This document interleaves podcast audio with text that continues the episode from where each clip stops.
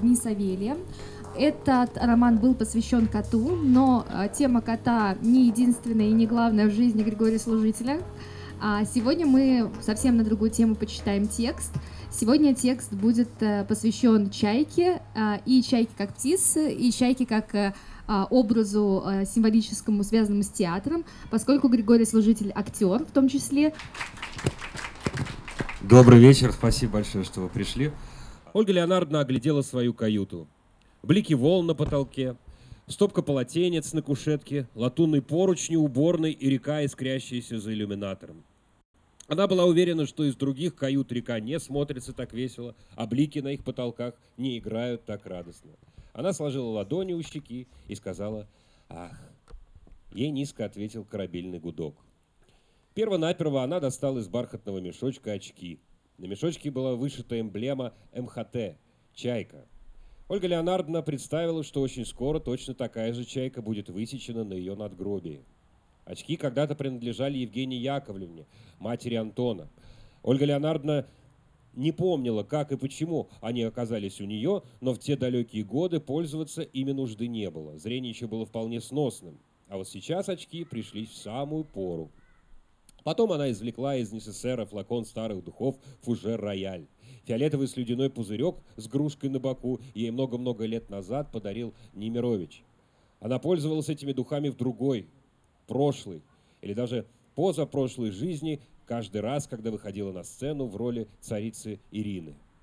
Ольга Леонардовна никому бы в том не призналась, но в последнее время ей почему-то стало казаться, что никаких ролей она на самом деле не играла, что все это выдумки, блажь, кисейный шлейф из снов и фантазий. Она прижимала пальцы к вискам и старалась понять, а чем же тогда она занималась всю жизнь вместо театра. Но ничего определенного представить она не могла. Вместо этого, вместо этого ей вспоминалось, как в раннем детстве на даче у Штеллингов играли в прятки, и она бегала по поляне с завязанными глазами, в то время как остальные дети давно ушли есть голубику на веранду. Как это? «Das ist alle Dummheit», — сказала по-немецки Ольга Леонардовна. «Все это глупости», и делала рукой жест, как будто отгоняла назойливую муху. Иногда и того хуже. Вдруг ей чудилось, что она уже умерла, но вокруг не было никого, кто мог бы это подтвердить или наверняка опровергнуть. И тогда она искала поддержку в окружении. Она позвонила в колокольчик, и в каюту постучались. Ольга Леонардо приняла мечтательную позу, облокотившись о стену, и сказала «Войдите». «Ольга Леонардовна, как спалось?» – спросила девушка Нюра, которая, которую приставили к актрисе «Помогайте ей во время путешествия». Ольга Леонардовна убедилась, что она жива, ей это понравилось. Хорошо спалось, Нюра. А что это ты спрашиваешь? Я что, плохо выгляжу? Что вы, что, Ольга Леонардовна, вы прекрасно выглядите. Можно даже сказать, замечательно. Скоро завтрак будет готов. Налить воду, налей, будь добра и выйди. Нюра наполнила стакан и вышла. А Ольга Леонардовна отпила воды и попыталась поставить стакан на столик, но промахнулась. Стакан упал и разбился. Ее это ничуть не расстроило. Дело в том, что Ольга Леонардовна предчувствовала, дни ее на этой земле сочтены – она была твердо уверена, что скоро заболеет и умрет.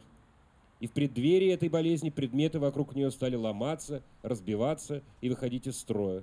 Но Ольге Леонардовне казалось, что своей смертью эти вещи хотя бы ненадолго отсрочивают уход своей владелицы. И поэтому она специально окружила себя множеством ненужных безделушек, которые можно было бы без сожаления пускать в расход, чтобы откупиться на время от смерти. Ольга Леонардовна нажала на кружку флакона – и фужер рояля сторг холостой выдох. Парфюм давным-давно был пуст. Но все-таки Ольга Леонардовна уловила старый аромат. Она задумалась и написала в тетрадь. «Родной мой, дорогой мой Дуся, я плыву в Астрахань». Она посмотрела в окно. Погода стояла ясная, солнечная.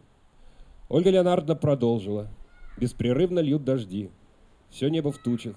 Который день не видно солнышка, а только что в каюте разбилось зеркало – так и я, твоя старая собака, скоро уйду отсюда и встречусь с тобой. Ах, как долго твоя актриска этого ждала. Чувствую, Антоша, что скоро. В дверях с подносом в руках возникла Нюра. Ольга Леонардовна, завтрак. Ольга Леонардовна откинула голову, прикрыла глаза и томно произнесла «Вон». Нюра, нисколько не обидевшись, исчезла. Костя совсем плох. Москвин сломал мизинец на ноге. Почему-то приснился башкирский мужичонка Айнур, ты помнишь его? Он тебе мед еще подарил, когда мы в степи уехали после свадьбы. Я столько лет не думала о нем, а вот забыла, что он есть. А он вот приснился.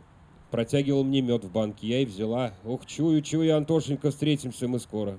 Скучаю по тебе, ненаглядный. После обеда Ольга Леонардовна под руку с Нюрой вышла на палубу.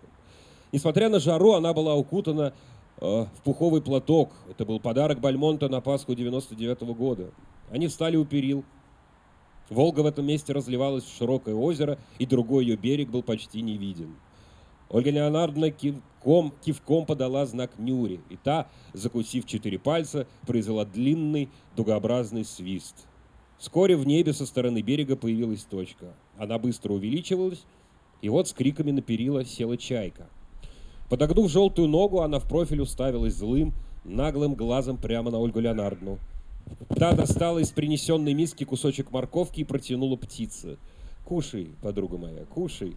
Птица вольная, гордая». Чайка схватила угощение, проглотила его и вопросительно посмотрела на Ольгу Леонардовну. «Ты, царица волжских волн, спрашиваешь меня, что такое морковь?» «Что я могу тебе ответить?» — сказала Ольга Леонардовна, разведя руками, недоуменно посмотрев направо, а потом налево. «Морковка — это морковка, и более о ней ничего не известно». Чайка это следовала за пароходом последние дни, и Ольга Леонардовна уже привыкла к ней и научилась приманивать то хлебом, а то морковью. Она разглядывала чайку, ее серые крылья, черный хвост и область вокруг клюва. Зрение Ольги Леонардовны давно уже было куда как слабым, но все-таки она заметила на крыле птицы маленький листик. Многолетняя актерская привычка заставила Ольгу Леонардовну вообразить, где и при каких обстоятельствах это, этот листик пристал к перьям чайки но запас ее воображения иссяк. Ей только казалось, что чайка прилетела не с того берега Волги, а из другой, потерянной, вымышленной или никогда не прожитой жизни. Она подумала, что чайка навестила из тех мест, которых на карте нет, не было и никогда не будет. Птица улетела. Ольга Леонардовна с Нюрой послушали выступление пионерского хора, сфотографировались с командой парохода и вернулись в каюту. Она снова вдохнула запах фужер рояль и продолжила письмо. «Милый, милый мой Антоша, такой далекий и такой близкий. Я раздала все долги. Ничто меня больше не держит на этой земле. Публика меня начинает забывать. Но какое мне дело до этого? Скоро учитель мой, муж мой, мы снова будем вместе. А что старуху в ее родном театре никто не замечает, что никому она больше не нужна – и что предали меня, предали, предали, в дверь постучали. «Пошла вон!» — крикнула Ольга Леонардовна и закашлялась. Она собралась продолжить, но стук повторился. «Да чего тебе, Нюра?»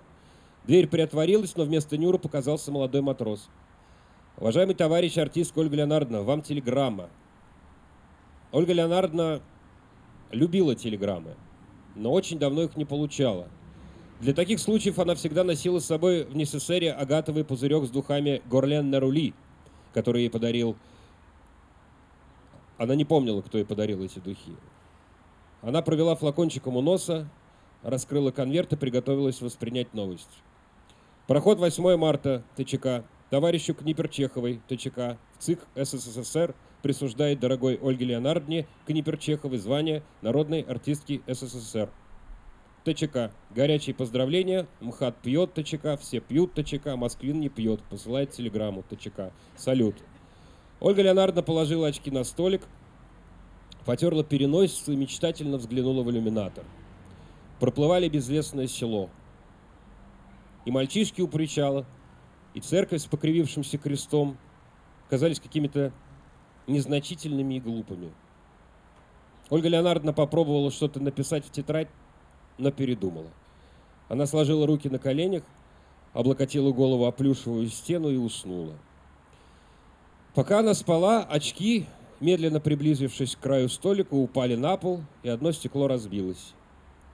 Но это уже ничего не значило, потому что Ольга Леонардовна прожила вполне счастливо еще 21 год.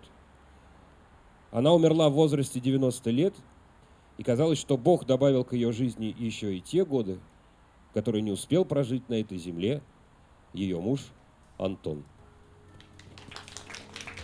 Спасибо большое. Писательский кофе. Подкаст Русины Шихатовой.